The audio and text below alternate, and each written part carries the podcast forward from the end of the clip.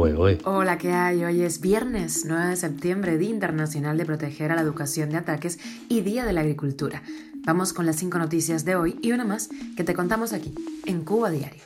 Esto es Cuba a Diario, el podcast de Diario de Cuba con las últimas noticias para los que se van conectando. El gobierno cubano enfrenta a un embargo internacional si un juicio en su contra en Londres sale mal. Fallece una mujer con dengue por falta de atención médica en Santiago de Cuba y las cifras oficiales brillan por su ausencia. En Diario de Cuba hablamos con el escritor y periodista cubano Armando Lucas Correa, el emigrante que llegó a dirigir People en español y a escribir bestsellers. Les contamos algunos detalles de lo que nos dijo. El deportista cubano Andy Díaz, quien escapó de Cuba, se hizo con el oro en la Liga de Diamante 2022. Murió Isabel II, la reina de Inglaterra, por siete décadas y el gobierno cubano declara duelo oficial. Esto es Cuba a Diario, el podcast noticioso de Diario de Cuba. Las Cortes Reales de Justicia de Londres han convocado para enero del 2023 un juicio presencial con testigos y expertos para analizar las reclamaciones de los acreedores de la deuda del gobierno de Cuba, un caso que de avanzar podría suponer un golpe demoledor para el gobierno cubano.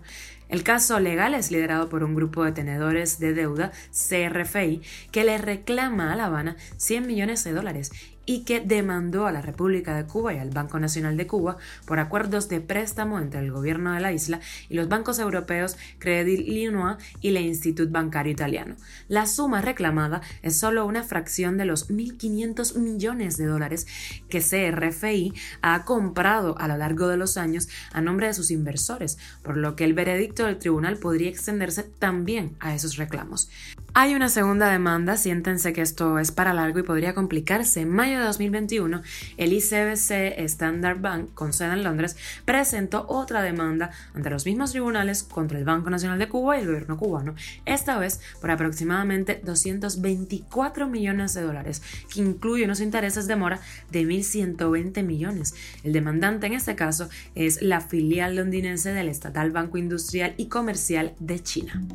El dengue hemorrágico continúa cobrando vidas en Santiago de Cuba. Solo en el municipio de Songolamaya se han reportado al menos cinco muertes en el mes de agosto y lo que va de septiembre, decesos que no han sido reconocidos por la prensa estatal.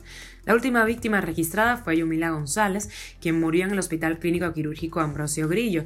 Sus familiares dicen que llegó al hospital en la tarde y la tuvieron sentada en una silla sin atención médica hasta las 2 de la madrugada hora local, que fue bueno cuando murió ella ya había reportado síntomas más graves, fiebre alta, mareo, dolor abdominal y sangramiento, y la habían mandado en días anteriores para su casa.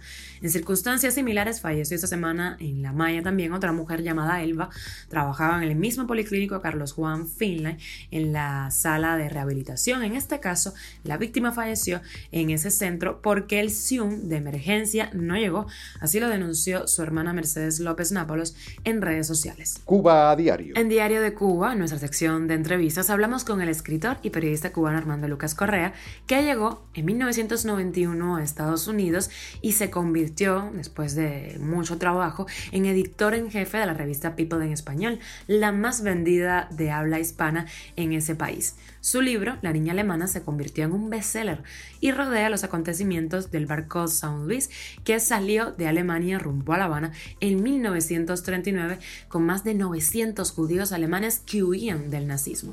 Ni ni Canadá, ni Estados Unidos recibieron a esas personas.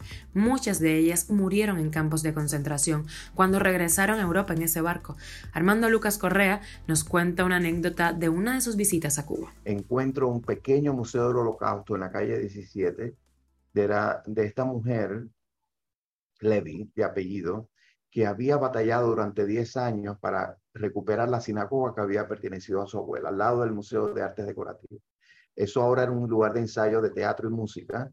Y ella batalló con ayuda del gobierno de Israel y el, Departamento de Religión del Comité Central le autorizó mientras no se hicieran servicios religiosos. O sea, ella creó un pequeño museo del holocausto que fue otra batalla y ahí ayudó Steven Spielberg eh, con todas las entrevistas que han hecho a, a, los sobrevivientes del holocausto. Hay cubanos sobrevivientes del holocausto que murieron en Cuba y vivieron en Cuba. Entonces hay pequeñas entrevistas, los, donó los videos, los, los monitores, y ella eh, le dijeron, puedes hacer todo esto mientras siempre digas que Cuba ayudó a los judíos. pero ella puso una foto del San Luis sin ningún caption, ninguna información. Cuando yo la veo, le digo, no, el año que viene yo vengo con mi libro, eh, Simon Schuster te va a donar 100 copias del libro y yo te voy a donar el diario del capitán, muchos documentos, voy a, te voy a enviar fotocopias. Eh, la pobre mujer gastó no sé cuántos eh, euros en crear una vitrina con cristales y un chavín para colocar todo el día de la donación. ¿no? Yo, llegamos a Cuba al, al, año siguiente, ya con los libros, ahí va la, la presidenta de Atria Books, iba mi editora, o sea, y toda la delegación anterior. Y cuando llegamos, todos los libros se habían decomisado en aduana. Y yo con mi paranoia cubana dije, esto es por culpa de la niña alemana. Y una de deportes, los saltadores de triple cubanos monopolizaron el podio en la final de la Liga de Diamante, celebrada el jueves en Zúrich, Suiza. Después que Andy Díaz se quedara con el ore, Pedro Pablo Pichardo y Jordan Díaz se repartieron la plata y el bronce. Los tres son atletas que abandonaron las delegaciones oficiales de la isla y hoy compiten en representación de otros países. Andy, quien compite por el club italiano Libertas Livorno, marcó un salto de 17,70 metros, que mejoró en 2 centímetros su anterior marca personal. La plata a manos de Pichardo, con un mejor salto de 17,63 metros. Esta presea se suma a sus resultados como campeón mundial y olímpico en Tokio 2020.